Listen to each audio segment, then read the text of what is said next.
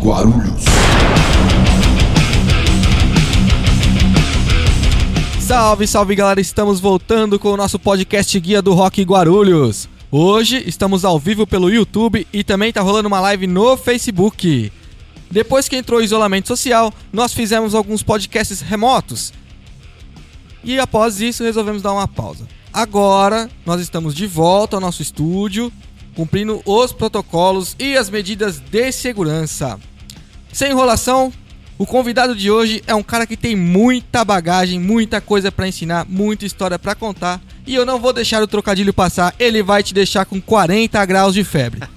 Antes de apresentá-lo, lembrando que todos os nossos episódios anteriores estão disponíveis nas plataformas digitais Spotify, Deezer, Castbox e Apple Podcast. Também tem alguns episódios no YouTube. Acesse lá, segue a gente, beleza? Apresentando meus amigos de bancada. Jamil Pili, cofundador da Guia do Rock, produtor da antiga New Metal Party e músico. Salve, Jamil! Estamos de volta, todo mundo sobreviveu, ninguém morreu do bichinho, tá ligado? Tá todo mundo mais tranquilo. Tá então todo mundo estamos mais de volta tranquilo. É isso aí. Nosso parceiro Aika, produtor da Capiroto Entertainment, produtor musical e amante de carros antigos. Salve, Aika! E aí galera, boa noite, estamos aqui. Boa noite. Eu sou Danilo Pérez, seu apresentador. O convidado de hoje é ninguém mais, ninguém menos que Léo Richter. E aí, Léo, como é que você tá? Opa, galera, boa noite aí, Guarulhos. Sempre bom voltar, né? Guarulhense tem que voltar a casa, né? É isso aí. Vamos à De apresentação volta do à Léo. minha terra. De volta à minha terra, né? De volta pra minha terra. Está começando o podcast Guia do Rock Guarulhos.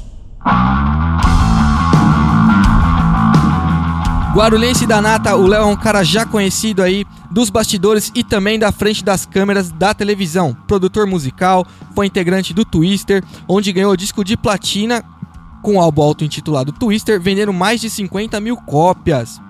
Hoje atua como produtor, jurado do programa Canta Comigo da TV Record e tem um canal no YouTube com o quadro Por Dentro da Canção, que é um quadro excelente, galera. Já procura aí, já busca aí, porque o quadro realmente é bom. É, vamos começar a nossa entrevista perguntando, Léo, como é que estão os trabalhos durante a pandemia? É, a pandemia, o último show que eu fiz é, foi em março, né? Foi ali comecinho de março, depois paralisou tudo, né? Os bares é, veio a determinação, né, do governo para fechar tudo. Aí foi falei, agora como é que faz, né? Agora vamos ficar em casa e tentar produzir alguma coisa em casa, né? Ainda eu tinha alguns trabalhos de produção musical que eu estava finalizando, né? Disco de uma cantora de São Paulo.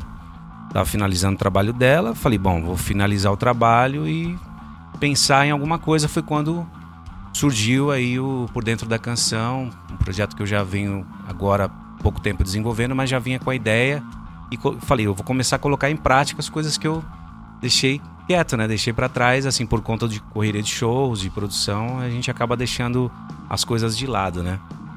Antes você estava com o quadro Vida de Fã, né? No seu canal do YouTube. Esse quadro estava sendo desenvolvido antes da pandemia? É, eu tinha essa ideia de fazer al- algo relacionado com a música, né? Do jeito que eu tenho feito, você entrando de fato na canção, é, entendendo os arranjos e tudo mais. Eu tinha vontade de fazer alguma coisa assim, pensando pra podcast, inclusive, não era nem pra YouTube.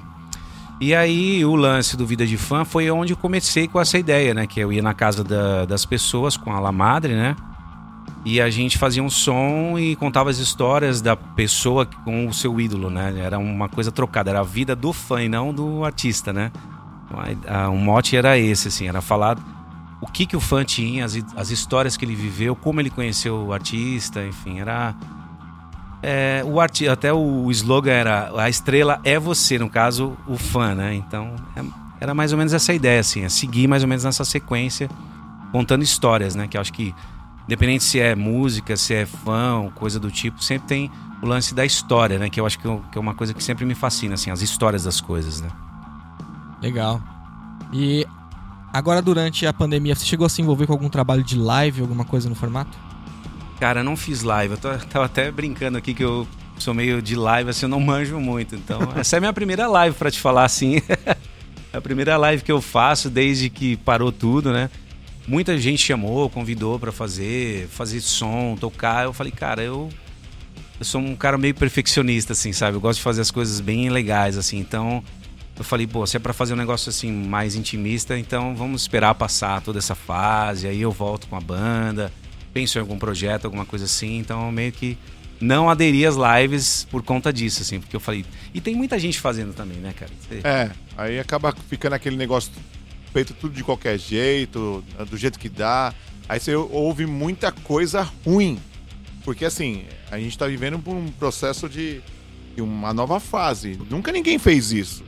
Ninguém tem a expertise de fazer esse tipo de coisa. Então, live, assim, como a gente tá fazendo aqui, tranquilo. É, não, não, não tive convites, assim. Eu digo mais banda mesmo, fazer com banda, tocando, cara. é mais difícil, né, é, é cara? um trampo, cara. Você tem que fazer legal, e, né? E, Senão. e- e colocar um negócio de qualidade pra quem tá do outro lado ouvir é difícil. É difícil você mandar uma coisa com qualidade é, é, sem ter uma, uma, uma pré-produção, uma equipe grande ali trabalhando Não, com você. mas que isso, e pra cara. fazer de qualquer jeito, eu tô contigo. Melhor não fazer. Não, é, é um lance assim. Eu falei, ah, e eu vi que muita gente tava fazendo essa coisa de ficar tocando em casa e fazendo essas coisas, assim. Eu digo mais nesse sentido. Eu falei, ah, vou ficar mais tranquilo, vou pensar em produzir, pensar em fazer coisas pensando a, a pós-pandemia, né? Sim. Que a gente tem que pensar como que vai seguir a nossa vida depois, né? Porque isso. É, em algum Foi uma- momento isso vai parar, né? Não tem como. Uma hora a gente tem que parar. E aí e a vida tem que voltar, nem que seja um pouco diferente do que era antes, mas é, habituado a, a deixar a coisa acontecer normalmente como era antes, pelo menos, né? Senão a gente vai ficar maluco. É, então, eu acho que o grande lance é esse, assim, a gente procurar manter a cabeça lúcida, né? Fluindo, funcionando, pra gente poder desenvolver coisas pós-pandemia, porque isso vai passar, né, gente? Pelo amor de Deus, o que a gente tá vivendo, a gente jamais imaginou na vida parar desse jeito, assim, né? Sim, é até estranho, né? A gente viver um um momento assim. Eu não, eu confesso com você que eu fiquei bem assustado no começo. Mas depois eu vi que os caras estavam pintando o capeta do jeito que ele não era tão feio assim, né? Como agora a gente tá vendo bem que o capeta foi pintado muito mais feio do que ele era. Porque é algo muito novo, né? Muito, uma coisa e assim, desconhecida. as- né? E aí a mídia, cara, ela acaba deixando todo mundo apavorado. Potencializa, né? Apavorado, essa é a verdade. O lance é que a mídia gosta de desgraça. Então, se você tem a chance de falar de uma desgraça mundial, os caras vão falar até você não aguentar mais, entendeu? Você está ouvindo o podcast Guia do Rock Guarulhos. Você acha que esse formato de live ele veio pra ficar ou é momentâneo? Que Qual que é a sua visão como produtor? Não veio, cara. Veio, aliás, é algo que já tem rolado até lá fora muito, assim, né? O Brasil, agora que tá. Até pra você montar, assim, são equipamentos mais caros e tudo, então por isso que talvez não, não desenvolveu tanto no Brasil, né? Pra você montar um esquema de lives, assim. Mas acho que veio pra ficar, assim, cara. De todas as formas, assim.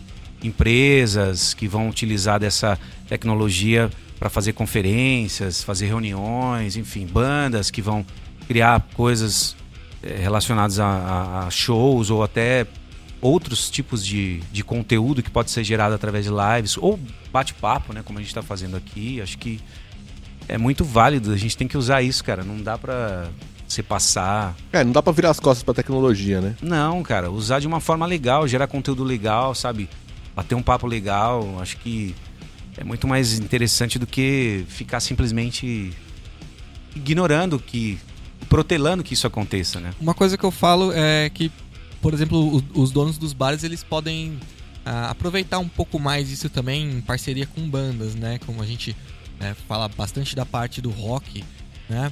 Então, por exemplo, segunda-feira teu bar não abre, mas pô, você pode pegar o espaço, colocar uma banda, colocar a vaquinha lá, tá ligado? Utilizar da Exatamente. tecnologia, utilizar do espaço, utilizar. né? Ah, mas de segunda-feira não abre, não vende cerveja, mas pô, vamos colocar uma live de uma banda legal. Mas nada impeça, por exemplo, um, um bar de rock vai fazer um show naquela noite de uma banda e transmitir ao vivo. Quem tá em casa fala, nossa, eu vou lá, cara, não sabia que tava legal assim e tal, e vai. Não é porque o cara tá em casa que ele não tem oportunidade de estar ao vivo, entendeu? Acho que uma coisa não, não atropela a outra. Agora, nesse momento, sim, porque a gente tá nessa fase que a gente Ainda com pode. medo e todo mundo com, com um negócio meio incerto, né? Exatamente, Mas, mas... assim, a, a hora que passar esse esse, esse momento inseguro, eu acho que é uma, é uma coisa que não, não tem como fugir. Vai acabar, lan- foi incorporado já na nossa realidade esse esquema. Isso. Você fica vendo, o- por exemplo, o, o Rock in Rio, né? Você assiste o Rock in Rio de casa, velho, você morre de vontade de ir pra lá, tá ligado? É, a mes é o mesmo princípio, é a mesma exatamente. ideia. É. Então, pô, o cara do bar tá transmitindo aquele show, o cara tá em casa, de repente ele vê. Pô, o cara vai querer ir pro É, bar. tipo, velho. ah, mano, semana que vem eu vou colar lá. Entendeu? Vocês podem ter certeza que isso vai continuar. Tem alguns bares que vão manter, que é um custo muito alto, né? Lógico, pro cara É, gerar uma é uma live dessa com qualidade, pesada. né? Mas mesmo assim, eh, acho que tem que investir porque, cara, é uma é um- nova realidade que chega e chega pra ficar, né?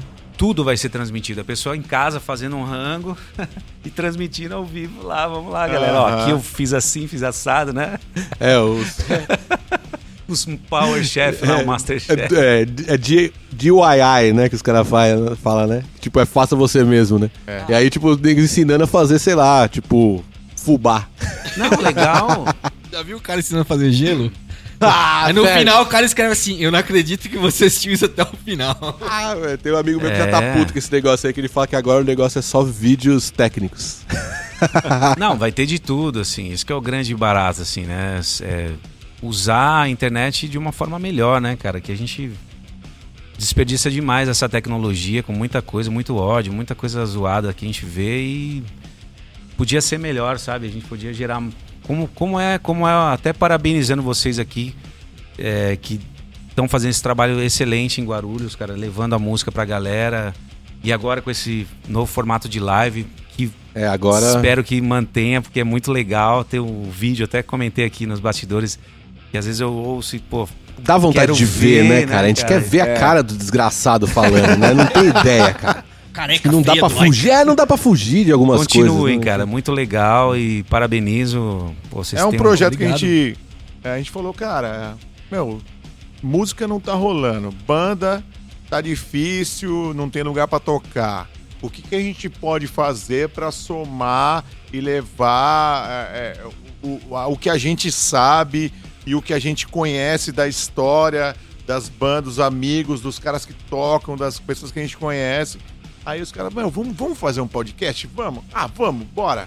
Se juntamos, juntamos um monte de cabo aí, ó. Cada um traz um pedaço de cabo de Não, casa é aí. isso aí, cara. Brunão, é isso aí. o garotinho do nosso garotinho do TI. Falou, Não, mano, vamos fazer os bagulho.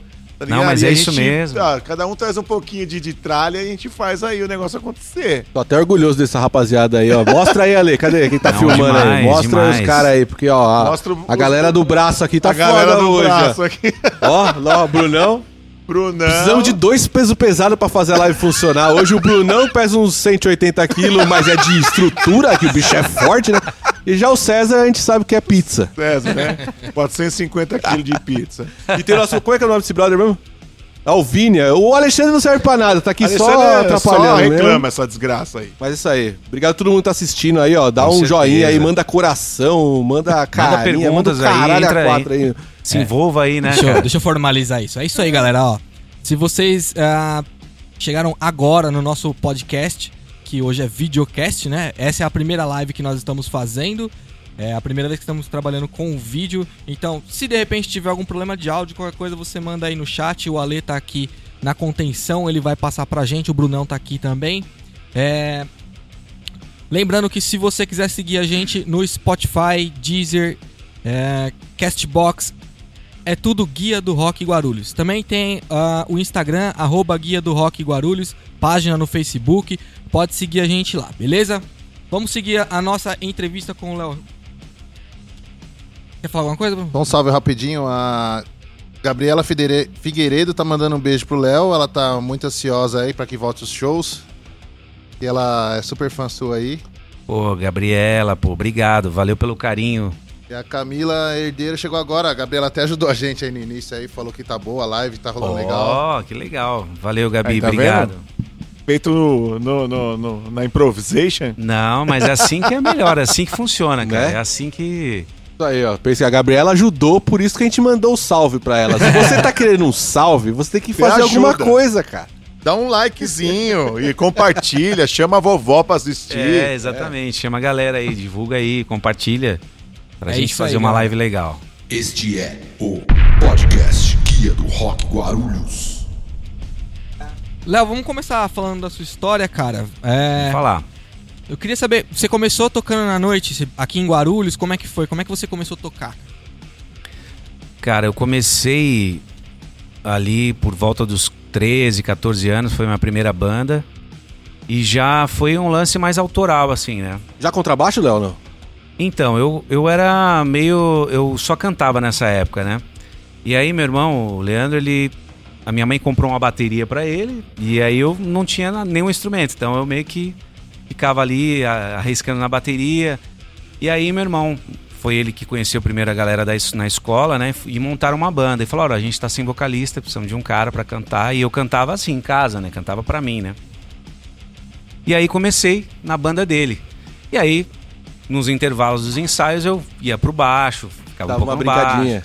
ia pra guitarra, ia no teclado, então eu meio que ia meio que caminhando pelos instrumentos, mas o baixo foi o instrumento que me cativou assim de cara, assim, é, que a gente que- sabe que você é baixista, né? é, então, é o instrumento que eu mais me dediquei como estudo, assim, não, eu não sou um, um cara estudioso do, do baixo, sou um cara preguiçoso pra caramba nessa coisa. de Bem-vindo aí, temos estudo. dois aqui, ó. Aprendi muita coisa, né? Acho que a gente tem algo em comum Sim, aí de total. aprender autodidata mesmo e estudar. Eu acho que o grande lance é esse, assim, a gente não porque não estudou que você não não tem algo a dizer, né? Ah, Acho legal, que- mas tipo assim, que nem agora você tá, tá ne- ne- nessa nova jornada sua fazendo vídeo, caramba, pai, eu vi que você, tipo, consegue destrinchar qualquer instrumento, entendeu? Você consegue, É. sim, você tem uma noção boa de violão e harmonia e coisa assim, e aí, tipo, quando passa pra teclados, pads e, e você vai falando sobre, acho que a gente até tá atropelando uma pauta aqui, mas é que eu não me aguentei. Tá, tá atrapalhando. Pra Não, variar, você não, tá atropelando. Não tem problema, a gente Mas, vai e é, volta. é, mas porque assim, eu achei muito claro o jeito que você consegue explicar sobre cada instrumento, uma coisa que a gente Sim. não tinha no YouTube brasileiro, ninguém fazendo desse jeito. Achei fantástico. Então, Poxa, parabéns cara. aí, segue. Fico feliz, agradeço, porque vocês eh, são os pioneiros aí. Eu até uso como referência, porque eu vejo que vocês são batalhadores e colocaram em prática um projeto de vocês estão aí lutando. Então, eh, vocês dão um gás para quem eu tô vindo agora nessa onda de podcast, de YouTube. Então, com certeza posso dizer que escutei vocês e vocês Pô, foram legal. com certeza referência, cara. Ah, da hora. Já somos referência, tá vendo, Danilo? Eu mandei o podcast do Daga pra ele. Eu falei: se tiver alguma coisa de errado, a culpa é do Daga, porque a gente faz direitinho. Não, já ouvi de- do lance de produção que vocês fizeram, muito legal, cara, muito bacana. Os conteúdos são nota mil, muito Da bom hora, mesmo, da hora. Valeu, muito obrigado. Chegou a tocar cover na noite? Então, aí nessa fase, né, foi é, com a primeira banda foi com meu irmão, não durou muito tempo, aí eu na sequência montei uma banda com uns japoneses aqui de Guarulhos, chamava The Dragons a banda. Não sei se vocês lembram. lembra Lógico, pô. Como não, mano? Tocava direto no Guaru Fest Rock aqui que tinha no The do Dragons, caralho, você me. Meu Deus, 13 anos eu voltei Os agora. tiozão, 13, os As, tiozão bandas, 14 as voando no anos. bandas rolê. de rock de Guarulhos, Santo Grau, Tá escorrendo uma lágrima. Cartel de. Medellín, a galera Nós estamos velhos, hein, Léo? Puta que pariu, irmão. Toquei fica naquele- quieto, fica quieto. Fizemos um show, cara, num, num Halloween aqui em Guarulhos, naquele é, Caligari. Que, No que é- Caligari, que era no- nossa, dentro do, do sanatório lá, cara. Sim, Nossa. sim. Não, tem muita história, cara. E aí, essa banda era, era mais autoral. A gente fazia, assim, alguns covers, mas o foco era autoral. A gente gravou ali o nosso primeiro trabalho autoral, com cinco músicas. E aí, depois disso, cara, eu entrei... Eu montei uma banda de metal com a galera de... Que foi o Daga, né? Que era o baterista, com o irmão dele, o Gil. E aí, a gente... Come, mesma, mesma coisa, sempre...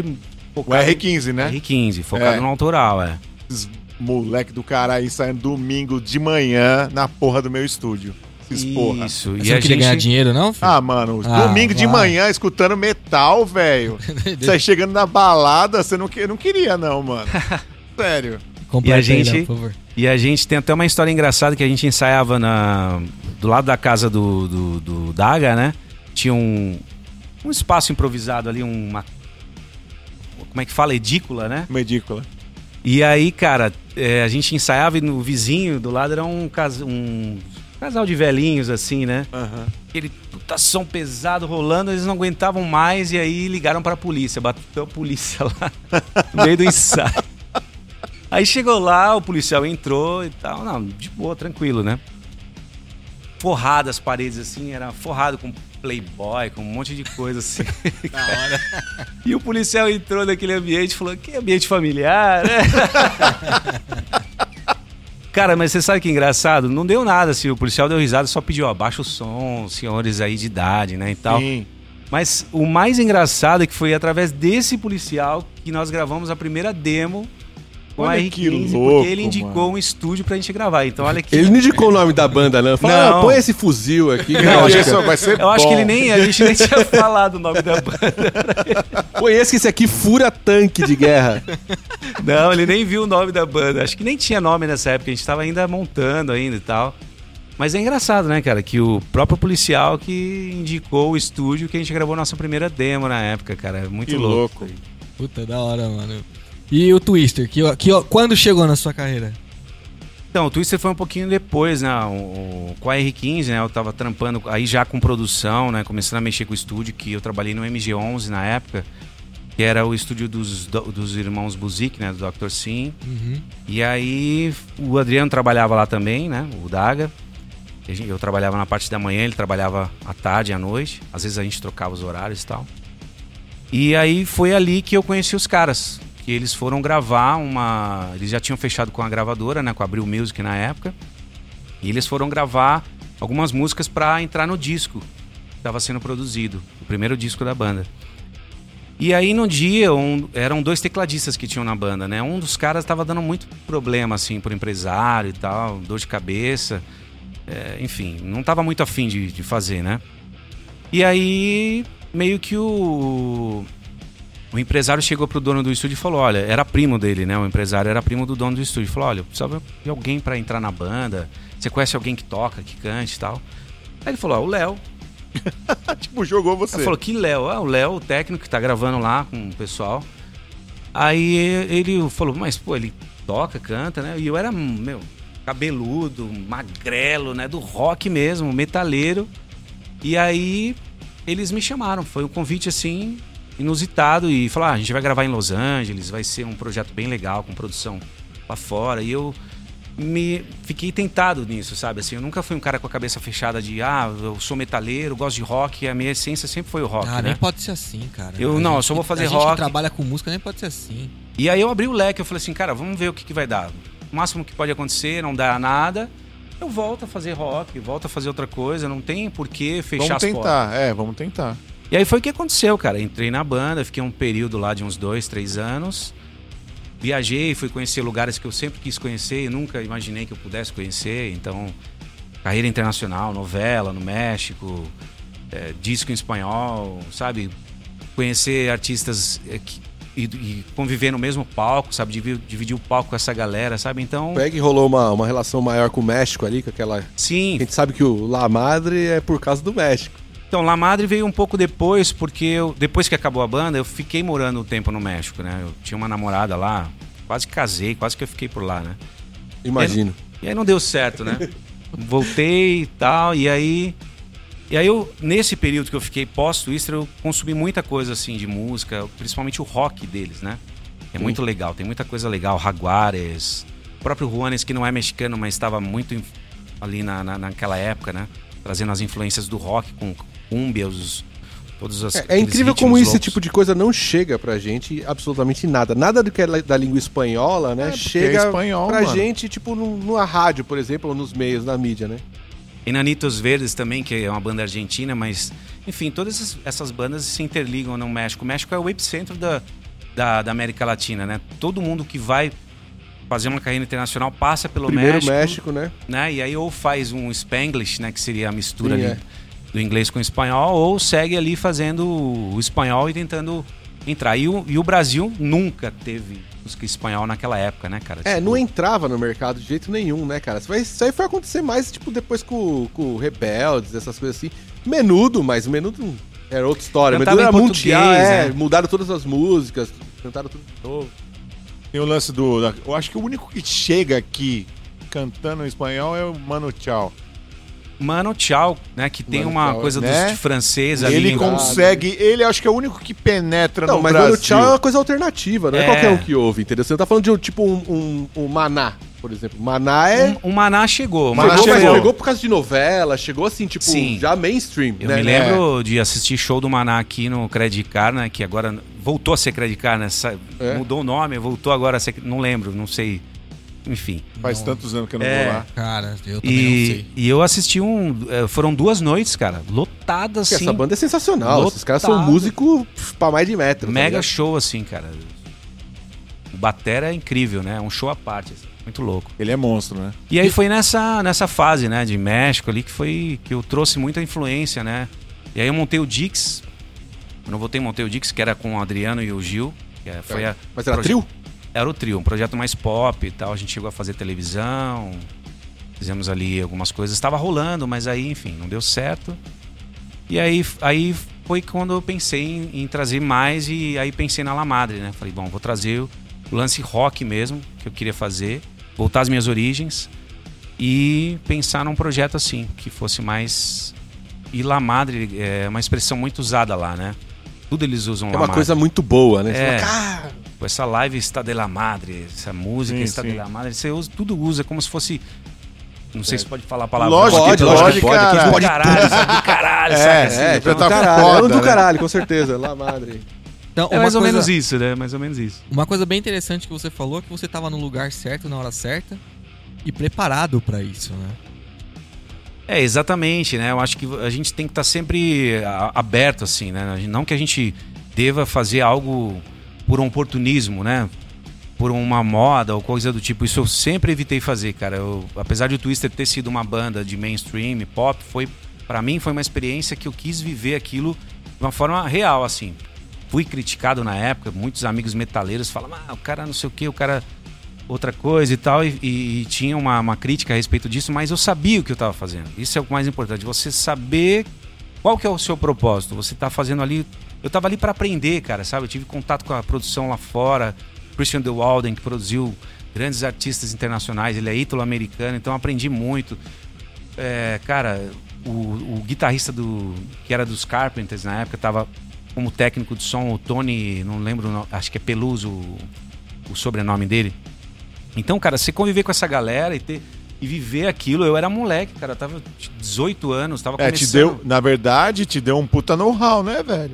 De você ter toda essa bagagem, molecão, que nem você falou, 18 anos, mas já ter viajado pra fora do país com uma banda, ter feito televisão, ter feito rádio, uma parte de meio, tipo, né, da mídia. Cara, eu, eu até, assim, é uma pena não ter vivido isso hoje, assim, sabe? Se eu tivesse a oportunidade de viver isso hoje, nossa, eu ia absorver tão mais forte, assim, as coisas. Ah, Léo, Eu não- mas o, isso dos 18 anos fez chegar, você chegar aqui, irmão. Se você não tivesse pego isso aí, você de repente nem tava aqui. É, então, cara. Você eu- nem tava, nem tinha continuado nisso. Porque... De repente tinha partido pra algum outra, outro, outro, outro caminho, entendeu? Auxiliar administrativo. É, cara, mano, não, eu- é. Porque eu- música é difícil, É, velho. mano. Mas é o que eu falei, cara. Ele tava no lugar certo na hora certa, mas ele tava preparado pra isso. Sim. Porque muitas vezes o cara tá no lugar certo na hora certa e não tá preparado. Mas eu Aham. tive que me adaptar à banda, porque eu fazia como eu falei, eu cantava metal, eu cantava com muito vibrato, eu tinha, tinha um vícios assim que não era nada, Aham. não tinha nada a ver com o projeto pop. Então, eu tive que me adaptar, eu tive que ir me podando pra, pra não cair fora, porque não tinha tempo de adaptação. Era ou, ou faz agora. Chegava no estúdio de manhã, lá em Los Angeles, o cara play hack, não tinha esse negócio que é hoje, né? apesar de já, já era gravado em, em DAT, né? Não a DAT, era o DAT, né? Aquela fita Tá. menorzinha. Mas era assim, os caras eram aquele processo assim, aqui a gente não quer ficar refazendo nada, afinando nada, tem que fazer valendo. Um, cara. dois, três e pau, né? Não Poucas ideias. É. Então, assim, era, era muita cobrança, era psicológico. Cara, pra você Era fazer pesado. era pesado, assim. O cara gritava no estúdio. Pô, gritava, era pesado, assim, o clima. E eu não achei ruim, eu achei que. Mas você já estava ambientado com esse clima de estúdio. Sim. Ou você sentiu muita diferença do esquema brasileiro pro esquema gringo? A, O que- diferen... a qual diferença qual deles é a, met... principal, a principal diferença que você sentiu. é a metodologia que eles usam, né? Tudo deles tem um porquê. Eles não ficam testando nada, sabe? Então eles sabem o que eles estão fazendo. Eles vão tirar um som, eles sabem o que ele precisa pra chegar, sabe? Ele vai gravar tua voz, sua voz passa por uma parede primeiro de coisas que ele sabe, ele sabe o teu timbre. ele- Então assim, o cara é aqu- aquela coisa, time is money. Tá. Tipo assim, se o meu tempo tá correndo. Tá. Mas como os caras sabem fazer, eles não perdem tempo. Isso que é legal. Ele não Justamente. fica rodando lâmpada. Você chega nesse estúdio, o cara fica lá. É, é, é", não, o cara. Então esse lugar. processo de fazer pré-produção, antes de ir para estúdio, toda essa coisa assim a gente foi aprendendo, fui vendo e, e vendo como funcionava. Eu fui absorvendo isso, Sim, trazendo total. isso pra minha vida, né, cara? E faz toda a diferença numa produção, né? Total, né? Às, às vezes você pensa, ah, não, vamos ficar testando na hora e gravando, mas tudo bem, você pode ter uma grande ideia naquela hora e gravar. Mas talvez aquilo ali, se você tivesse lapidado um pouquinho antes, você talvez Fica muito mais fluente, né? Na hora de gravar. fluente, mas e- com uma, uma, uma carga emocional melhor também, porque você tem que. Já é- absorveu, Fica né? mais confiante, né? Tudo é assim, você É precisa, você cria a mesma coisa, você faz, vai fazer um desenho, você, Você faz, faz lá- um rascunho, e rascunho, depois você Vem vem, refinando. É? Vem refinando, exatamente. Entendeu? Exatamente. É mais ou menos isso, é você interiorizar aquilo que você tá querendo dizer. Porque senão fica uma coisa banal, você vai falar, ah, vou falar, ah, beleza. É, se não tiver a expressão, né? Se não tiver expressão Não ar- toca, não, música. sentimental da coisa, não vira, né? É, eu acho que a música pra mim sempre tem que ter isso, cara. Tem que ter o lance. Pode ser a música mais pesada, mais trash do planeta. Ela tem que ter um lance ali, ela tem que ter uma, uma proposta, assim. Por que, que eu tô fazendo isso? É, é a, entendeu? meio que a concepção de arte, né? Se ela te transporta pra um lugar, qualquer que seja, tipo, já tá fazendo o papel dela. Exatamente. Seja pela levada, um- uma coisa mais tribal da bateria com, com os instrumentos ali de percussão, te leva, te transporta de alguma forma. Então é isso, é, é, o, é o lance que eu vejo a música pra mim, assim. Por isso que eu nunca me preocupei pós, né, mainstream, que a banda aconteceu, teve sucesso e tal, e de, de ter aquele sucesso de novo e continuar fazendo seguindo os modismos, né, Pra você se permanecer ali naquela coisa. Eu, não, eu falei, cara, eu tenho que seguir a minha verdade. O que, que é a minha verdade? Eu já vivi isso aqui, eu já experimentei isso aqui, então agora tá na hora de eu voltar a fazer as, as coisas que eu experimentar outras coisas, sabe? Viver, amadurecer muita coisa dentro de mim, assim, em termos de produção, do que eu vivi, né, cara? Entender absor- justamente aquilo que eu te falei, né? De se fosse hoje, né? Sim, sim. Tudo aquilo que eu vivi, de eu poder ter tempo de absorver aquilo e, e aplicar na minha vida, né, cara? Vamos dar um salve pra aquela galera que tá acompanhando a gente? Isso. Então vamos aí. Você tem Ah, aqui. que legal. Ah, tem pergunta aí? gente Pode. Então, pode- manda bala você. Já estouramos a live aí, já já tem um milhão, se Um Deus milhão quiser. de seguidores. Um milhão, né? Tem um milhão. Um milho grande. A Camila Herdeiro perguntou: qual foi o momento mais difícil dentro do Twister? Camila, ô Camila. Momento mais difícil.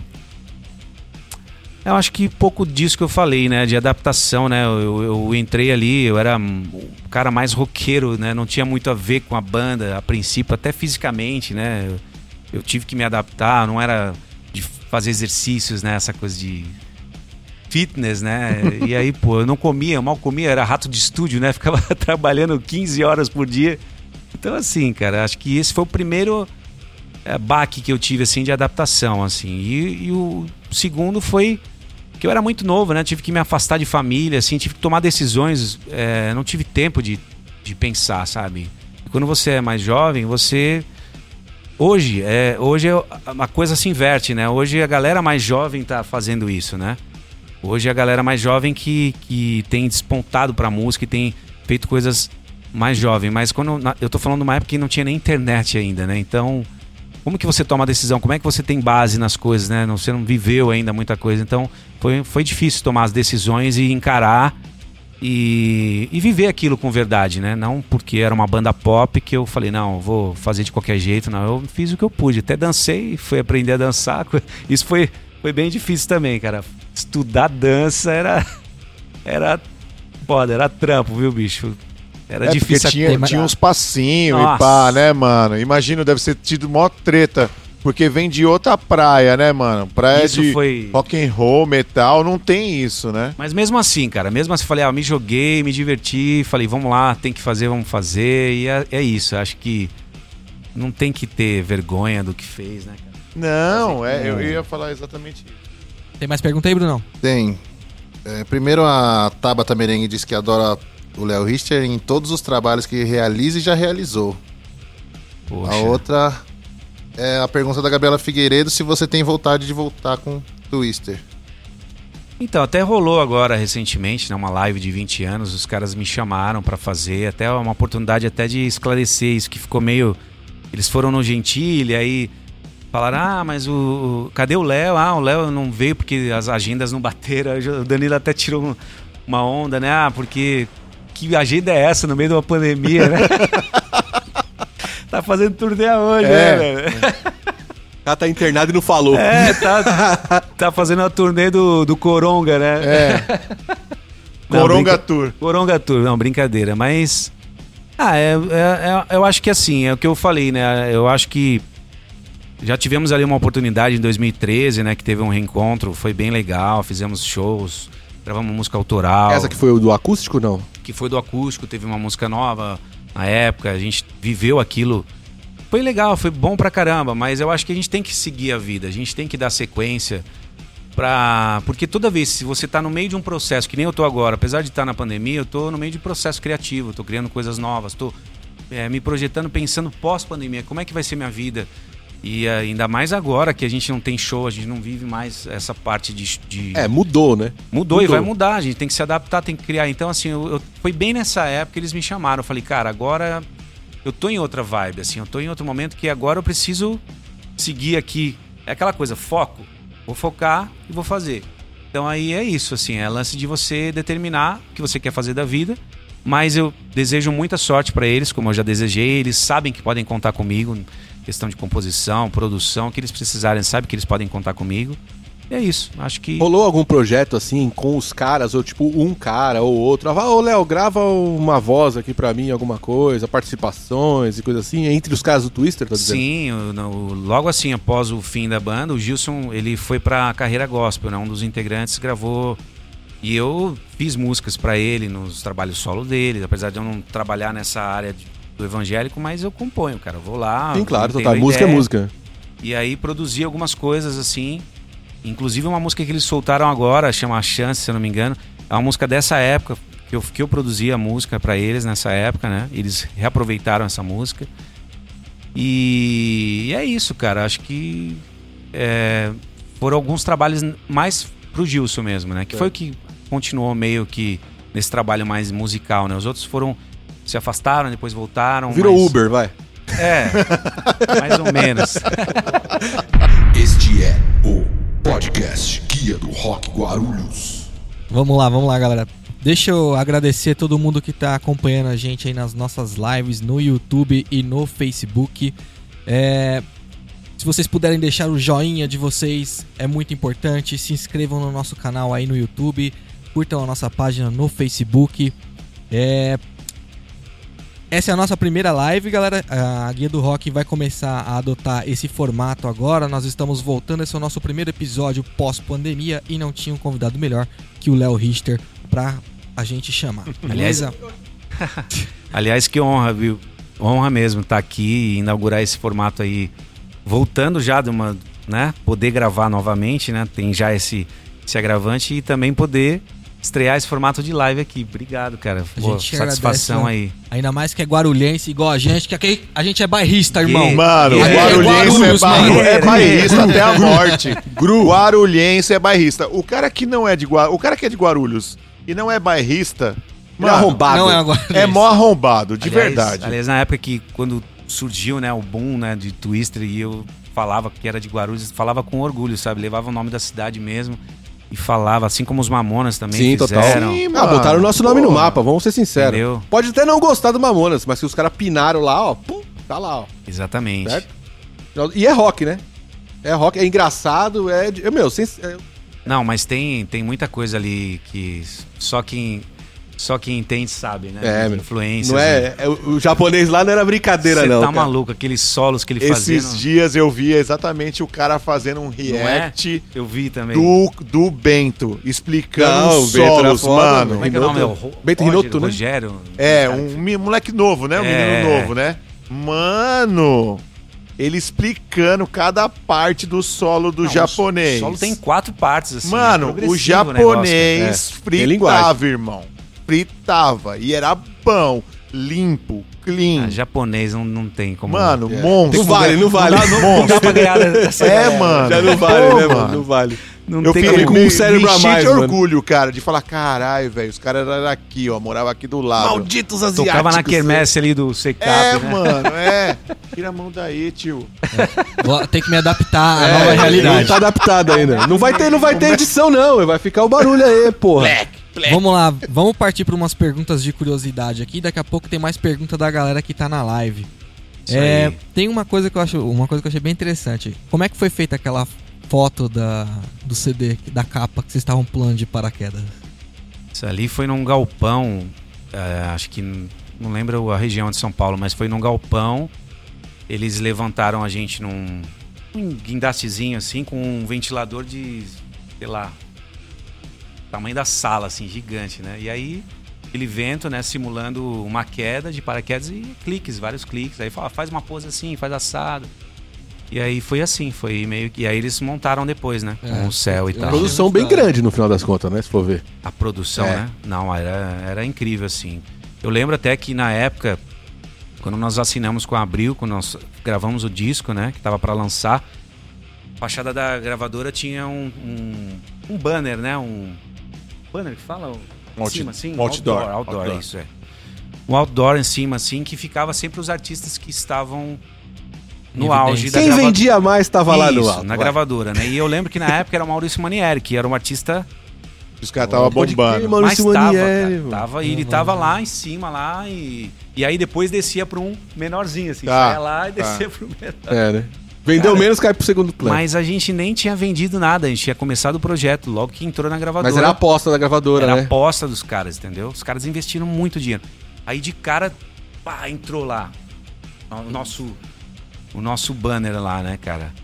E aí a galera, quem que é Twister? Quem que é não sei o quê? Aí a gente era assim, chegava, parece, faltava estender um tapete vermelho, assim, sabe? Era um tratamento assim incrível que as pessoas tinham com a gente dentro da gravadora e o carinho, sabe? Profissionalismo, cara, era e a gente ficava meio assim, caramba, será que eu mereço isso? Eu não fiz Aham. nada ainda e eu tô Né? Todos É. os meninos tinham a mesma faixa de, eta- de idade, ô Léo? Não, não, cara. Eu não vou te saber dizer com exatidão, mas eu lembro que o Sander é um ano mais novo que eu. O Gilson, o Alex e o Luciano, eles têm uma idade ali próxima ali. Acho que tem uma diferença de uns 4, 5 anos aí pra cima, né? Tá. Aí eu não. E- Tá, vocês Léo, eram os meninão e eles mais já. É, eu lembro, eu lembro que eu tive que. Me, me- meus pais me emanciparam pra eu poder assinar Entendi, contrato tá. e. Entendi. Eu tava pra fazer 18. Que diferença, né, Léo? Você pega hoje em dia, você vê aquelas, aquelas, os K-pops hoje em dia, fala de boy band, né? Tipo, a- os K-pops hoje em dia, é, os caras fazem tipo uma seleção lá, o cara ganha um salário qualquer, nunca vai ter uma evidência desse tamanho que vocês tiveram numa gravadora igual É, essa. nem existe, Hoje em não- dia o negócio é rotativo demais, é eu um acho. até, né? escritório que talvez um empresário que é, organiza isso cria e muito dinheiro, né, cara, É, Pra fazer virar um produto mesmo, né? Um produto que é parece de plástico, né? Você olha assim, o negócio é Não, e sai são- um mês, no outro mês sai outro, Sai e depois outro, sai é. outro, e aí quem não, não firmar nada, e linha. é o próprio empresário que cria a própria concorrência, né? Ele É, faz ele o- faz É. produtos, né? produtos, aí ele esgota aquele produto e já solta um outro na sequência do mesmo empresário, cara. Não, o empresário dos Backstreet, Backstreet Boys e Boys, N5 era o N5 mesmo, é o né? cara. Ele É. foi só atualizando. Fala pra mim, Vocês viram? Vocês não- tem um documentário, sei que não é a praia de vocês e Não, tal, não. mas é bem legal assim, a história e tal do Backstreet Boys e conta todo esse processo que tiveram com o empresário, É, imagino, tretas, deve ser né? terrível. Ah, História, né? Acho que história é história, né? Sim, não, e é música, né, mano? É, exatamente. E eu, eu, eu gosto de entender muito os bastidores, bastidores. né? Bastidores é Porque demais. os bastidores é, o- é, a- tipo assim, às vezes a casca nem é tão interessante, cara. O bastidor é o monstro do negócio. É, o que cria, É. o, que, o que transforma em música depois, né? Você É. poder criar. Hoje em dia e- tem bastante documentário sobre as coisas, né? Até, ó, até o documentário do, do Liguejá lá, do Walter Mercado. Eu não vi ainda, eu Cara, quero ver, é cara. sensacional. Assiste, cara. Tá Assiste. todo Eu mundo não gostava do, do. Meu, é demais, cara. É que eu fico demais, assim, fico trampando direto, eu falo, agora eu vou parar pra assistir alguma coisa. E aí eu tenho que ficar uma hora É uma história sensacional, assim, cara. Pô, cara. O que, ele- que eu vou assistir? Ele tomou né? um Pelé do, do, de um agente dele lá que o cara praticamente roubou até o nome do cara. Eu assisti da Glória Trevi, que é uma, uma artista mexicana, né? Que teve problema com assédio na época, empresário. Luiz Miguel também tem uma história legal de vida, né? Você vai aprendendo, né, cara? Muito louco. Você está ouvindo o podcast Guia do Rock Guarulhos. Vamos aproveitar que a gente tava falando dessa desse tema de montagem de boy band, né? Como que era pra você ah, fazer coreografia? As composições chegavam pra vocês, vocês não precisavam compor nada. Então, era um grupo de compositores americanos que, o, como eu falei, né? O produtor nesse, nesse disco foi o Christian De Walden, produziu, cara, trabalhou com Quincy Jones na época, em parceria, produziu é, artistas foda, assim, lá fora, né? E ele tinha uma, uma gama de compositores que fazia música para o mundo inteiro. Então chegava assim uma lista de músicas que eram em inglês, porém inéditas, não, ninguém tinha gravado. Aí a gente recebia essas músicas e aí a gravadora, o diretor artístico, todo mundo ia, ah, essa aqui, essa aqui. Aí o Cláudio Rabelo, não sei se vocês conhecem, um fudido, Já já fez letra para todo mundo, fez as versões. Então ele traduzia do pro português e adaptava ali as versões. Então era totalmente inédito, desde a composição e a parte de versão, né, que, era feito após chegar as músicas. E aí, isso no primeiro disco, né? Porque aí não, não tinha chance nenhuma da gente colocar nada autoral ali, apesar de compor também, ter algumas coisas para apresentar ali na época, não foi possível, né?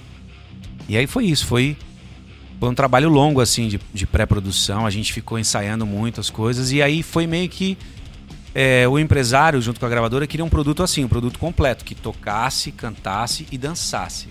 A dança eu literalmente dancei, porque Imagino. eu dancei imagino. literalmente. Como que foi? Você fazia quantas horas por dia, assim, de, de aula de dança? Então, eram umas 8 horas, cara, por Meu dia. Deus, era, olha era isso, assim, velho. 4 horas, intervalo de uma, uma hora, duas horas, eu comia e tal, descansava, e mais 4 horas. Não era todo dia, obviamente, eram duas vezes por semana, mais ou menos, mas, Mas era. mesmo assim, mesmo assim, irmão. era intensivo. Oito horas é pesado, horas. velho. Mas é isso louco, depois, irmão. né? Porque no primeiro, no começo, logo no começo, não foi assim. Foi uma, uma, coreógrafa, uma coreógrafa que nem era coreógrafa, ela era esposa do diretor do clipe. e Ela era meio aquela onda meio. Como é que fala? De expressão corporal, né? Não era professora de coreografia mesmo Tá. para dança, né? Então, não era os- coreógrafa. não, os passos era uma coisa assim mais trabalhando uma performance ali mais corporal e não sincronismo, né? De- Tá. Que era o que era o lance das coreografias. Aí depois teve uma outra coreógrafa, a Tati Sanches, que é fodida no street dance aí, é, conceituada na, na dança no Brasil e ela aí ela fez um trampo que não foi mostrado aqui no Brasil, né? A gente fez pra fora, né? Foi quando a gente tinha, tinha lançado lá fora o trabalho em espanhol, foi feito todo um trabalho de dança que foi aí nesse período que foi essa maratona aí Ô, Léo, então a parada rolou muito mais fora do que aqui no Brasil? Lá fora teve, pegou com mais força do que aqui, é isso?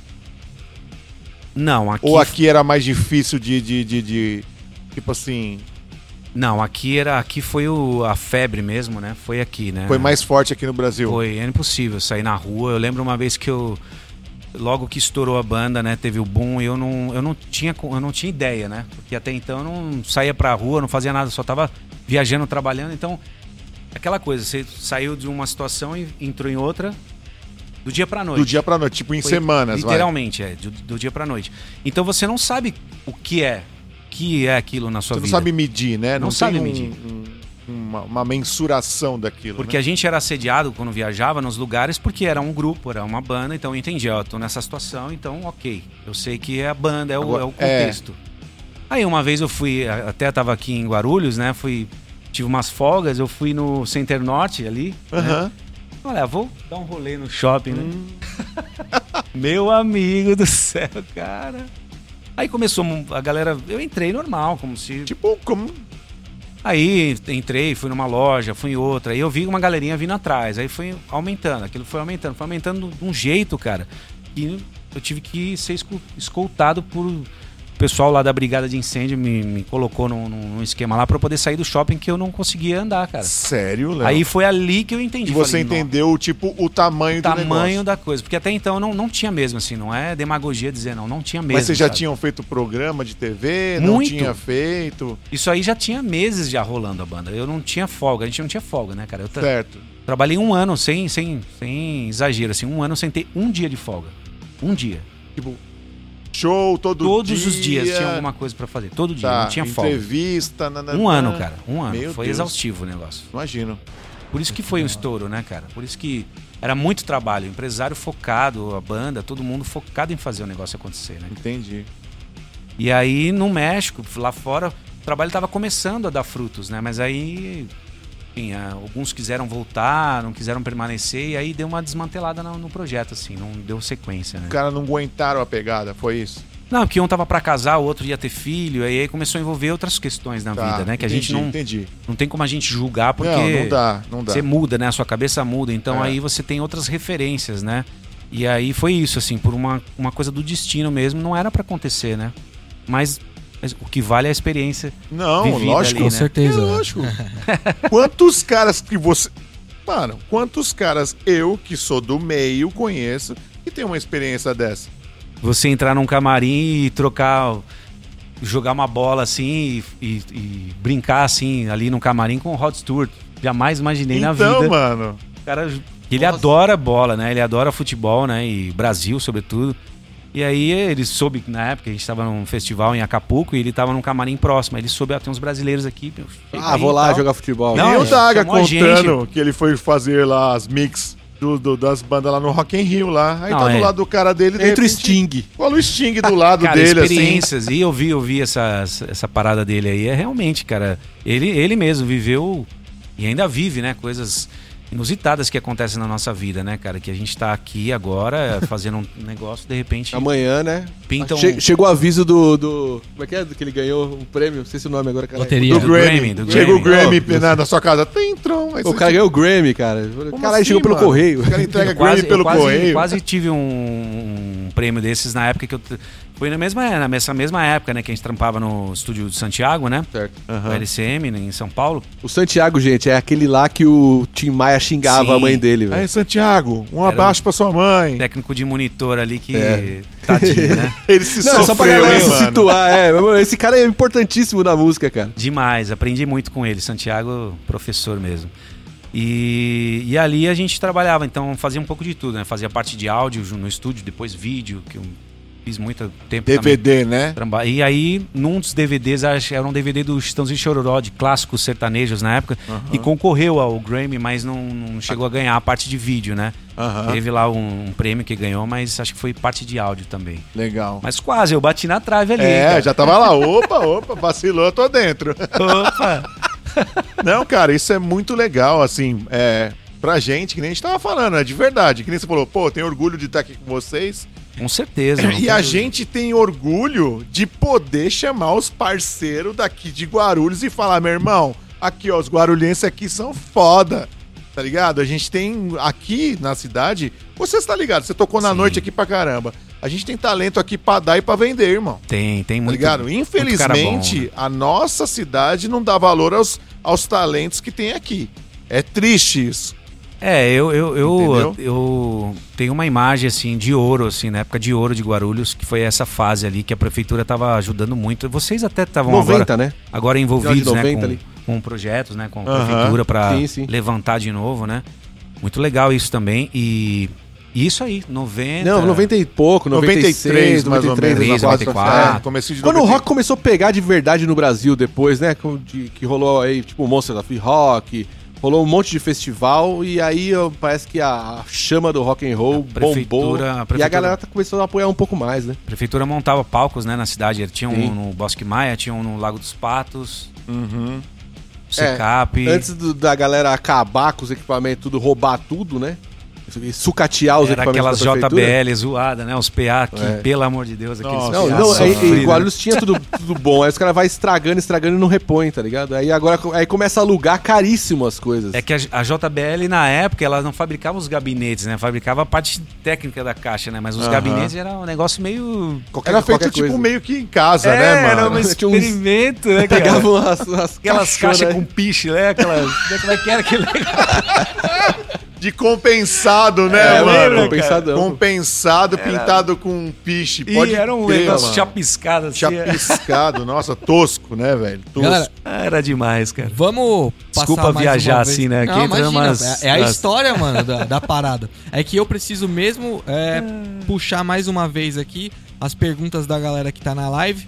Opa, Antes de galera. fazer a pergunta do pessoal que tá na live, eu vou pedir pra vocês é, se inscreverem no nosso canal aí do YouTube, dar o joinha de vocês, compartilhar, é, avisa o amiguinho aí, avisa a mamãe, o papai, avisa todo mundo que agora a Guia do Rock vai fazer lives no YouTube, no Facebook, segue nossa página do Facebook também. Se você quiser seguir a gente no Instagram, arroba Guia do Rock Guarulhos. Fala meu outro canal. Arroba Guia do Rock Guarulhos. e é isso aí. Segue o Léo também. Como, como que é, Léo? Vai fazer um jabá, é isso? É, É. arro- arroba Léo Richter Oficial. Arroba Léo Richter Oficial. É, tem uma pergunta aqui. A Camila e a Gabriela fizeram a mesma pergunta. Qual que é o projeto pós-pandemia do Léo Richter? Então a Camila, a Gabriela e a Ana Cláudia perguntou pelo Facebook a, a, mesma, a, a mesma questão. Qual que é o seu próximo projeto? Então, sobre música é difícil dizer, né, cara? Não tem como a gente projetar nada agora, né? Falar de se é solo, se é banda. Provavelmente vou lançar mais coisas solo, né? Porque eu sempre tô compondo, então tem coisas que às vezes não funcionam com banda. Mas musicalmente dizer agora, não tenho assim agora um projeto assim já em andamento. O que eu vou investir mais tempo é o projeto que eu tenho feito, que é o Por Dentro da Canção, né? Que é uma coisa nova, assim, uma outra. Esse do YouTube tá sensacional, galera. Se você não conhece, vai lá no canal do Léo. assiste, cara, porque o cara pega a música, ele destrincha a música pra, pra gente, cara. Eu que sou músico, adoro ver isso, cara. Isso- Quem não conhece, então, vai ficar encantado, cara. Vê a Luz in My Religion lá de chavada, cara. É, a Cara, ideia eu, é essa. Eu é- comprei o Out of Time por causa dessa música, cara. Sim, Na hora que eu sim. vi você fazendo. Ó, tá, ó, sem zoeira, tá arrepiado aqui, ó. Mano, o bagulho é muito é, foda, cara. Esse disco é muito bom, cara. Divisor, né? De águas, né? De histórias É, e. Sensacional. É a época que a gente vivia, MTV. E legal que você explica também da letra, cara. Uma coisa que eu nunca prestei atenção nessa música da letra, porque eu gostava muito da música, pá, não sei o Sim, quê. sim. Você, além de pegar toda a parte musical, pegou a letra. É, eu tento dar uma. É, é- é o, o lance desse, dessa ideia. É como a gente fazia antigamente, né? A gente pegava um. comprava um disco, abria o disco, pegava o encarte, Aham. olhava quem produziu, Quem produziu, quem tocou. Quem é compositor, quem. Entendeu? Era uma viagem, você entrava mesmo né, no, no trabalho. E isso foi se perdendo com essa era do, do digital, né? Das playlists e de você não ter mais esse contato físico, né? Óbvio, com a música, né? Mas ninguém sabe, às vezes, nem o título do que tá ouvindo. Você tá ouvindo aqui numa playlist. Exatamente. A, a gente fala que o negócio ficou muito raso, né? O conhecimento musical virou de playlist. Você não conhece mais. Não consegue conhecer o trabalho a fundo do, do, do, do seu artista. É, eu, eu quando eu, eu ouço playlists pra escutar coisas novas. Então, quando uma coisa me desperta, eu Aí- paro, Então, mas nós. salvo e falo, depois eu vou dar uma, uma Nós que estudada temos. nisso aqui. Então, nós que somos da, da, da, da velha guarda. Este é o podcast Guia do Rock Guarulhos. Tem uma, uma questão bem legal aqui que eu, que eu acho bem legal a gente falar. A Gabriela Figueiredo comentou da seguinte forma: É, Sabemos que a composição da música Um Beijo Seu é do Léo. E aí a Patrícia Ferraz é, completa. É, parece que Um Beijo Seu foi inspirada em fatos reais. Algo aconteceu com o Léo, será? Dá pra contar? E ó, polêmica, hein? Lá vem. É, uma- na verdade, essa música é uma, é uma parceria com o Gil Daga, inclusive, né? Que é irmão do, irmão do, do, do Adriano. Ah, cara, essa música, na verdade, é. Ela tem esse. A, a letra, né? Que fala dessa, dessa coisa da. Quando a amizade se torna. muda de cor, né? Amizade colorida. É. É a famosa amizade colorida. Cara então que pega é a isso, minha é amiga, né? história da época, assim, de, de um amor meio platônico pela pessoa que você é, idealizava ali, que você convivia, mas que na verdade não, não tinha medo, né, de dizer, de. Que Era, se torna uma amizade tão legal, né, que você fica com medo de dar o, o passo E adiante. estragar tudo, E né? estragar. Estragar que é clássico, é clássico Sempre estraga tudo. de acontecer. Quem aqui não viveu isso? Fala aí. Sim. Mas é verdade. sim. Tem uma amiga aquela que você É, você gata fala, que você fala, Eu meu. podia pegar, né? Podia Vamos- pegar, mas vou é- perder a amizade Vamos da dar, mina. uma, vamos dar uma colher de isso. chá aqui pra, pra galera. Sempre que o cara fizer uma letra de amor, dificilmente não tá inspirado em alguma coisa. dificilmente não, geralmente tá inspirado é. num fato real, cara. Eu- Sim. E assim, eu nem sou muito de escrever sobre coisas assim mais diretas, né? Falar de amor dessa forma mais direta. É, Mas eh, coisas talvez que eu fiz, que eu vivi, mas a maioria assim, cara, às vezes é inspiração mesmo, né? De alguém que viveu, ou um filme que eu vi, um livro, alguma história que me inspirou, mas é. E não vou tão fundo assim nessa coisa do amor, assim, né? Da- desse amor que eu digo, esse amor. Platônico. É, de, de beijar, ficar, Ah. essa coisa assim. Não, não vou muito nessa onda. Eu vou mais na na coisa mais introspectiva mesmo, assim, vou mais além nesse assunto, entendeu? Tem um, tem um, tem um elogio aqui da. Elogio da Maísa Fernanda Esteves. Falou que suas músicas autorais são lindas. Ela estava escutando um pouco antes de começar a live e, e falou que gostou bastante. É, poxa, obrigado. É, é o- é o que eu tava falando, assim, é, talvez a pessoa que ouça entenda uma coisa, outra ou, ouve, entende outra. É porque acho que- a, a coisa a- a não é tão literal. Uma música, geralmente, ela não é literal. E o português. É, é- eu acho que o grande lance de você compor em português e o difícil, na verdade, de compor alguma coisa boa em português é que você pode passar várias mensagens através de uma, uma mensagem. Isso, é uma coisa Né? que eu sempre procurei fazer, mesmo no rock, fazer coisas em português, sabe? Assim, procuro. É difícil, né? É A gente difícil. sabe que É, difícil. A, a, a língua é rica, cara. Então, É. tipo, você pode passar várias mensagens de um jeito só. Então né? eu sempre procuro ir além, assim, não fugir do óbvio, assim. Então nunca vou explicar o que eu quis dizer, jamais. Na... É, porque não é. não faz sentido. Na verdade, né? é a época também. Você tem todo um contexto, às vezes, temporal da coisa que vai funcionar em outras épocas e outros anos, tudo, mas que foi construído com aquela mentalidade daquela época. Às vezes funcione, mas É. generalizado, sabe? Não, não é, direto como a pessoa tava querendo saber. Ah, essa música fez pra tal pessoa. Não, mas é, é o sentimento. Isso. E, É também, amplo, né? e também o que a pessoa tá sentindo quando ela ou- ouve a canção. Ela pode, talvez, se você interpreta aquilo, se você diz realmente o que você quis dizer quando você fez, você pode, de repente, quebrar um encanto que ela imaginava uma história na cabeça você fala, ah, mas era, isso. pô. É, você deu a Exatamente. ideia. toda. Então eu não. Eu procuro nunca dizer o que eu quis. Você acaba, você acaba jogando um baldão de água gelada na pessoa. Quem né? pensa que é por Agradou amor, demais, você já sabe que a mulher corre. A gente tá ensinando aí pro baterista do Calango Kid, ele É. vai aprender. Mas obrigado, obrigado. Feliz que você esteja ouvindo aí o trabalho, as músicas. Obrigado mesmo. Você está ouvindo o podcast Guia do Rock Guarulhos. Léo, eu queria perguntar pra você sobre sua parte na televisão. Hoje você tá trabalhando no Canta Comigo, né? Isso. E. Mas esse é o seu primeiro programa na televisão ou você já participou de algum outro antes? Sem ser como banda, né? Na televisão, né, foi na época, né, com, fazendo musicais, né, tocando. Daí teve um programa com a Cicarelli, na... Logo que ela saiu da MTV, ela montou um programa na Band, chamava Quem Pode Mais, o nome do programa. Durou pouco, né, infelizmente.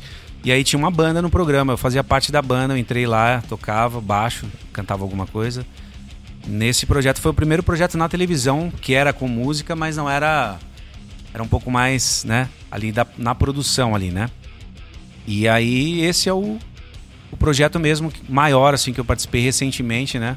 Sem ser o musical assim tocando, apresentando os meus trabalhos é, é o Canta comigo mesmo que, que apareceu assim pra fazer parte daquilo, né, cara? Um painel gigante, sem jurados, uma estrutura incrível da Gugu? Endemol. Gugu era gente fina, não? É Sim, cara, pô, até uma pena, né, cara? O- vai ter agora o Canta Comigo Team, vai começar agora na próxima semana as gravações.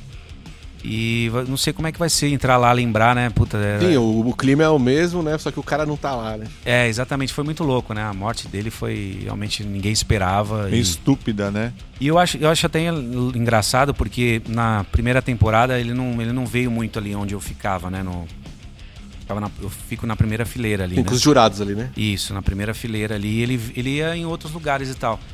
E na segunda temporada ele foi muito ali do lado, a gente bateu muito papo, a gente teve uma, uma- um, assim, um contato maior ali, né? E parecia que ia acontecer alguma coisa e que de fato aconteceu, então foi legal, assim, pude ter aqueles Tem um contato maior, né, com o cara. né? momentos ali de, de, sabe, de falar É, de música A gente e sempre achou que o Gugu Liberato ia substituir o Silvio Santos, né, cara?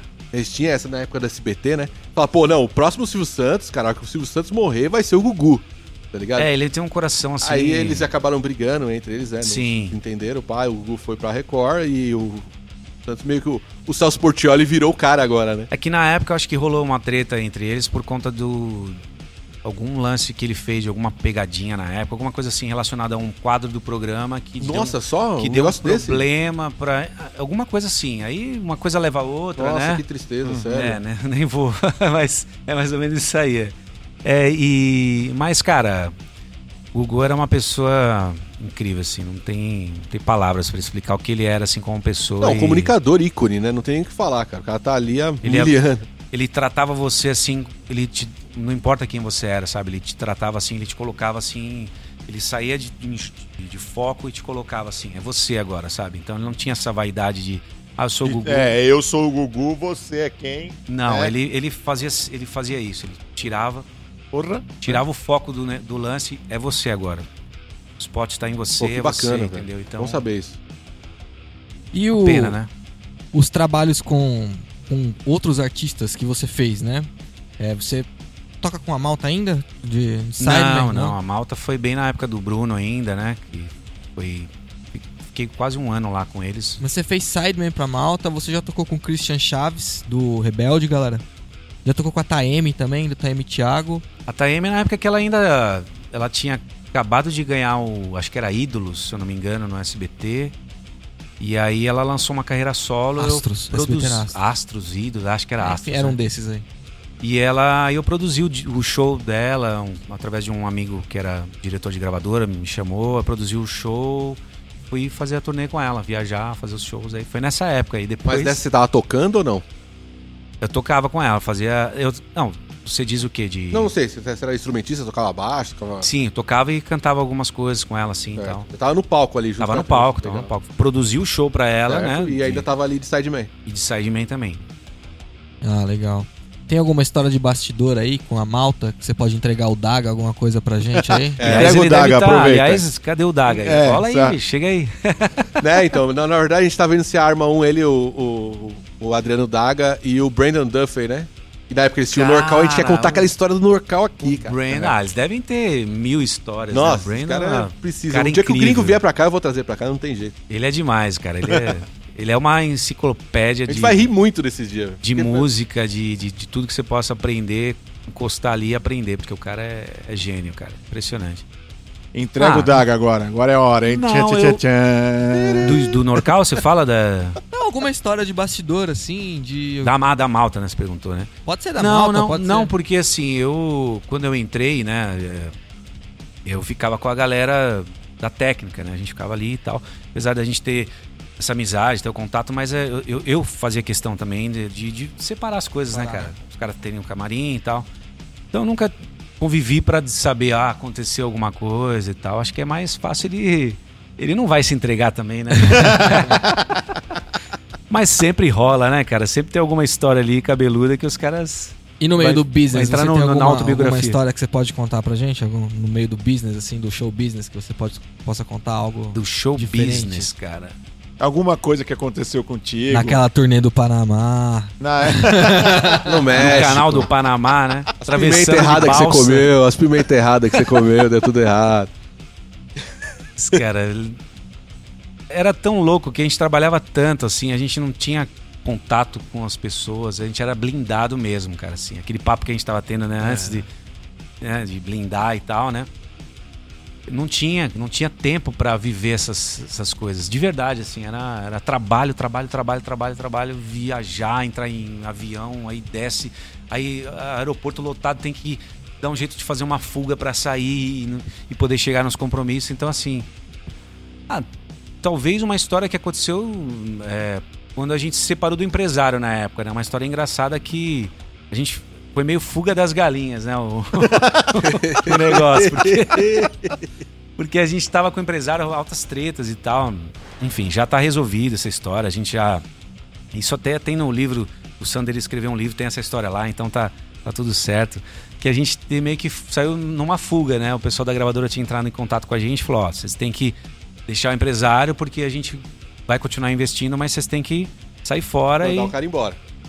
E pra gente continuar o trabalho, senão a gente vai cancelar o contrato. E aí, Ah, a treta era o empresário e a o gravadora. empresário com a gravadora, não tava se dando e tal. Entendi. viraram pipoca. É, e aí a gente é, meio. Tá manda o cara A o gente cara embora. naquele, naquele meio ali falou, como, como, que a gente- como que a gente resolve isso daqui, né, cara?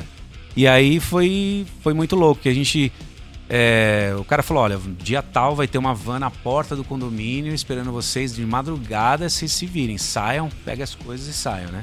E aí foi meio Você fuga tá das zoando, galinhas. Cara, mano. largaram de mão, tiver que sair meio que quase Daí tive que escondido. sair É, a corrido gente mesmo. carregou o que podia, né? Assim, de roupa, instrumento, tudo que deve, desse pra carregar. E a da, da casa, que era um condomínio de campo, da casa até a portaria, era uns, sem zoeira, uns 5 quilômetros assim de caminhada, cara. Era Nossa, longe. tudo na- no, no lombo, mano. Era longe. tudo- Aí a gente andando assim, aí de repente, carro de polícia do condomínio, né?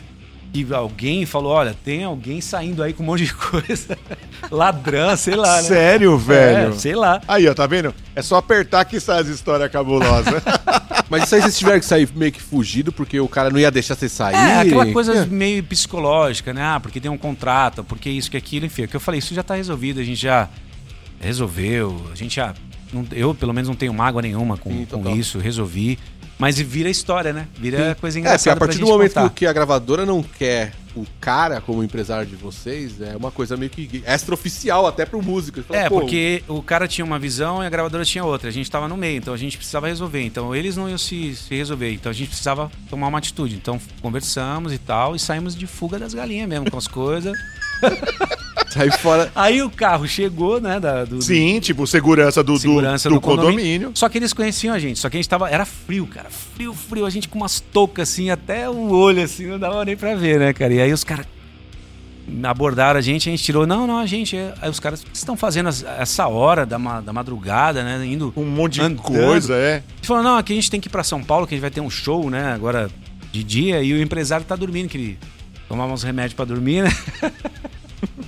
e aí, cara, foi Era a isso, assim. do sistema aqui. É, É, os caras vazaram. Aí a gente saiu nessa fuga aí. E mas vocês foi- fugiram mesmo, então o cara É. ficou e vocês saíram fora. Foi, foi isso aí, saiu na mídia na época. Eita.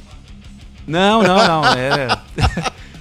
Era, muito Boa Noite louco. Cinderela, É. velho. Não era, Era meu. Suquinho. Vou, Quer, quer um leitinho? Leitinho. vou falar, isso não é a melhor forma de você resolver as coisas, mas a gente não tinha o que fazer, sabe? Ou era isso, ou era acabar com o que tinha. Então, Sem falar que vocês eram muito novos também. né? sim, era tudo era muita carga emocional É. rolando, empresário pressionando de um lado, a gravadora de outro. Mas eu fiquei de cara, porque tipo, se você chegasse pro cara e falasse, ó, a gente precisa falar uma coisa muito séria pra vocês, a gente não pode mais trabalhar com vocês, você acha que o cara ia, ia travar vocês de alguma forma? É isso que eu... O cara enfiava o contrato na cara. Porque tinha um contrato. E ele, Entendeu? e ele falava assim, cara, tem o contrato e vocês têm que respeitar o contrato. E é lógico, né, cara? Você não pode tomar atitudes assim. Só que ele não ia liberar. Ele, o interesse dele não era liberar. A gente não tinha condições de entrar numa briga jurídica. Então, a gravadora sair, nos apoiou nesse sentido. Falou, vai, faça que a gente segura. Aí fomos, né? Confiando que a gravadora ia Segurar a bucha. fazer. E segurou, porque senão ia ser É, problema. tem, né? tem multa, tem um monte de coisa. Aí depois eu voltei na, nesse clube de campo, conversei com o empresário, né? Depois de tudo que passou.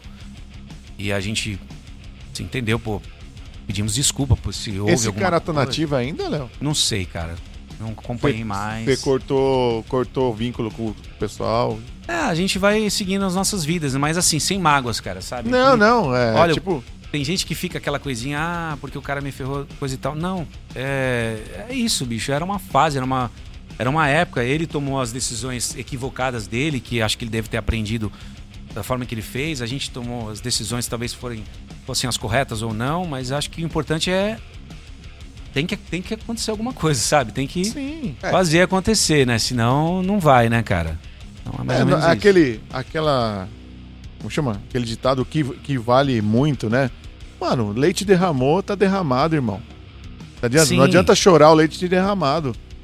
E Derramou isso- já era, você aprende com aquilo e passa pra próxima, né? E vira história, né? Pra gente É. contar, pra gente viver. Lógico, não é a melhor dos mundos, né? Você sair de uma fuga de um lugar, não, cara. Não, mas era, era a situação que acabou é, acontecendo.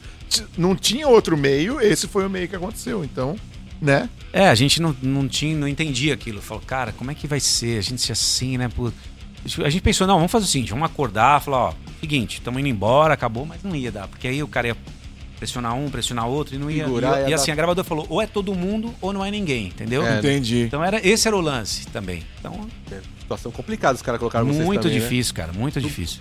Pra vocês da época, eu acho que é complicado pra da idade. Pô, jogar os caras Muito, numa- cara. Eu amadu- eu amadureci uns fogueira 10 anos aí nessa Não, brincadeira. imagino, pô.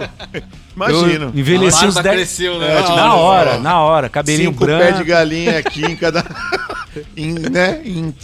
É, terrível. Mas na hora, assim, aí eu- a gente saindo na van, sabe aquela sensação Então, de. de... Ah, Alívio, né? Ah, Largamos, o vento na cara. fugimos do, do esqueleto, Saí, né, castelo do- de Grayskull, né? Não, não era assim também. Era, Eu, era, tô, tô- eu, tenho que, eu, tenho que fazer uma figura monstruosa pra galera. É, é porque, assim, às vezes a pensar, ah, os caras não saíram porque o empresário não deixava. Não, é porque, cara, faz parte, né? O que eu falei. Ele tinha os interesses dele, ele ia fazer de tudo pra convencer a gente não ir, mas claro. ninguém era impedido de, não, você não vai. Só que tinha as consequências, né? Enfim. Não é ninguém acorrentado na mesa lá, Não, vocês vão comer só isso aqui, ó. De forma alguma, de forma alguma. A gente pensa que umas boy bands devem ser meio tratadas assim hoje Eu em dia, esses pergunta, BTS, Léo. essas Talvez coisas assim. ela seja meio invasiva, mas eu acho que a galera também gosta de saber dessas coisas. Sim, sim. É... Grana. Você ganhou grana com, com, o trabalho? Tipo, fez um pé de meia, deu pra segurar um tempo? O quanto, de, o quanto que isso foi benéfico ou foi maléfico? Qual a parte financeira? O que que isso... Qual é o que que restou disso? O que que você pode falar pra, pra, pra gente?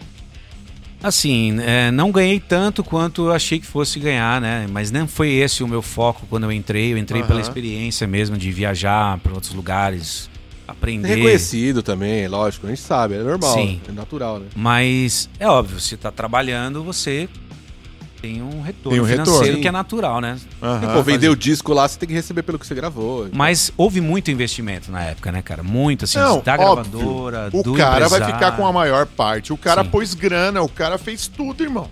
Você quer que o- você Sim. quer ganhar Você quer Só ganhar que mais que o cara? Não Só vai que ganhar. quando você é novo e sobretudo uma banda na- nesse formato, né, que a gente sabe que tem muito, acaba tendo muita exploração, né, de- Sim. no sentido sim. de trabalhar muito, e não ver a cor do dinheiro, é por conta disso, né? Porque precisa-se de investimento, você tem que ter o um investimento para acontecer. Eu não acho certo isso, eu acho que é uma balança que pende só para um lado, vai estourar, entendeu? Ah, mas a gente vê o retrato disso nas gravadoras, né? Porque meio que o negócio ficou esquisito.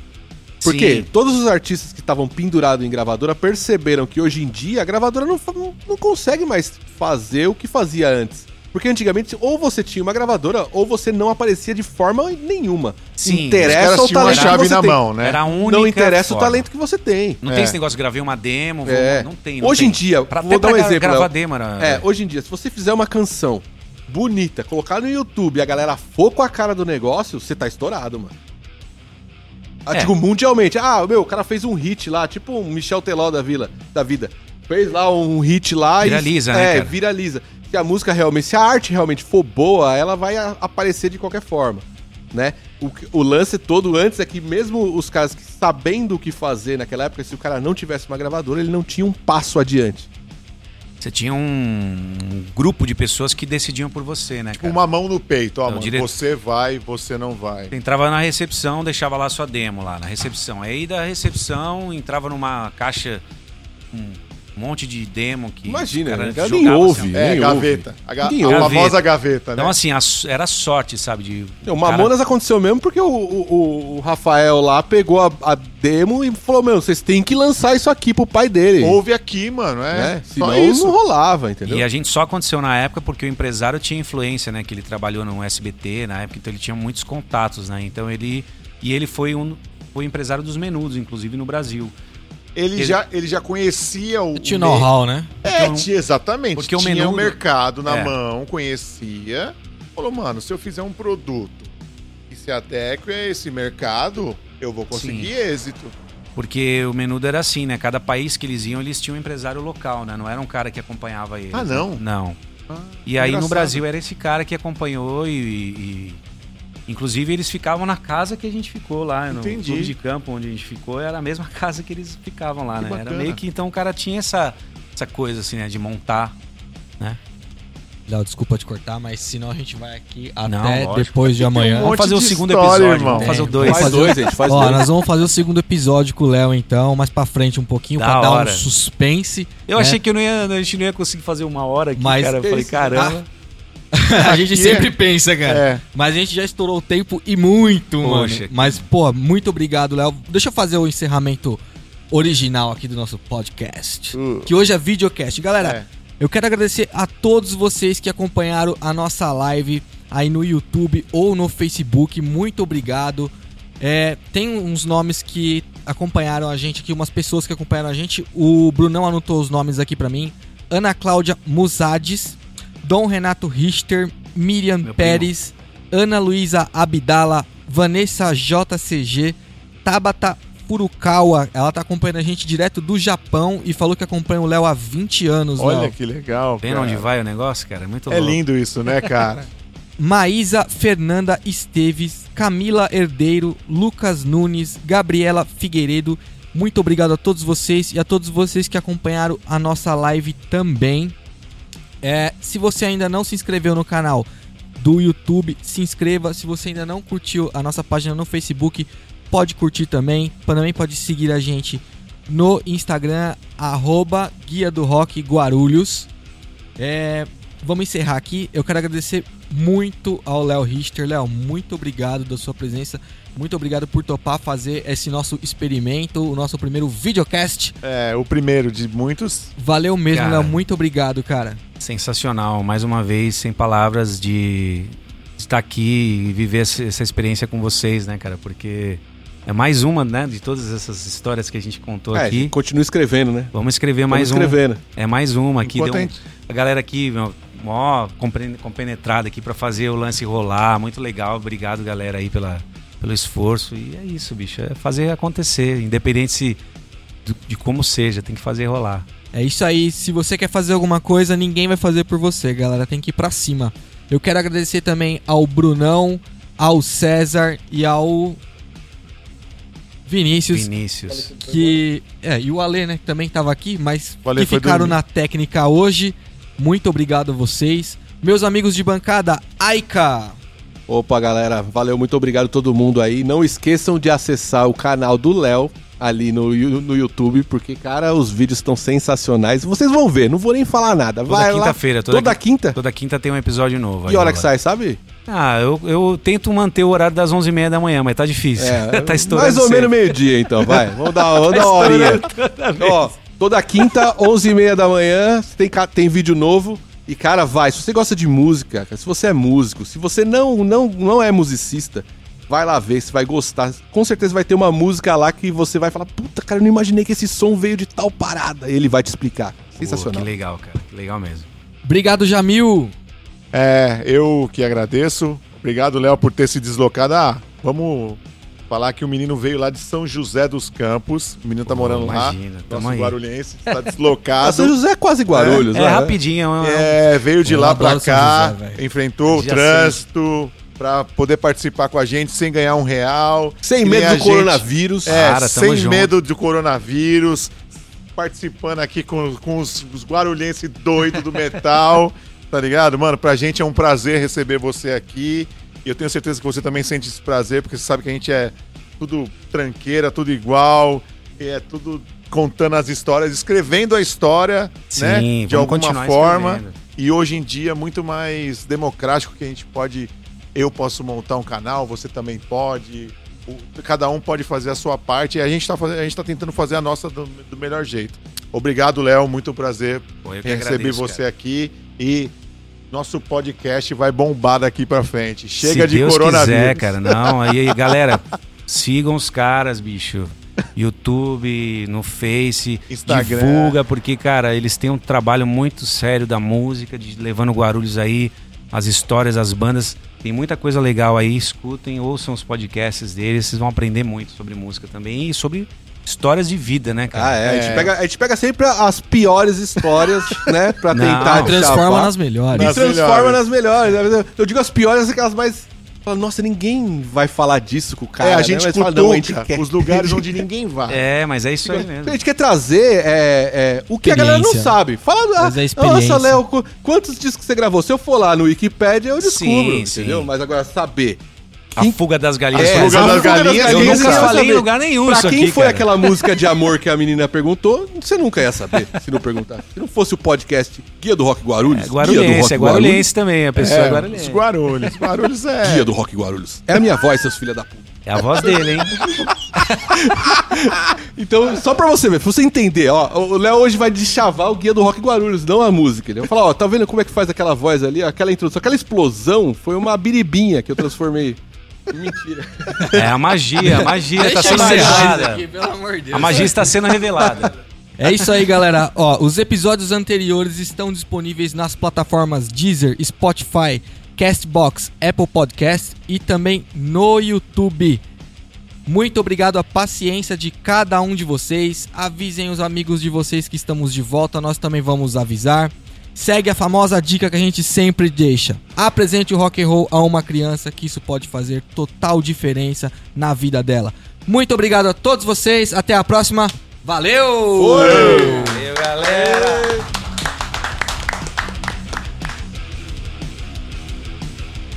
Está terminando o podcast Guia do Rock Guarulhos.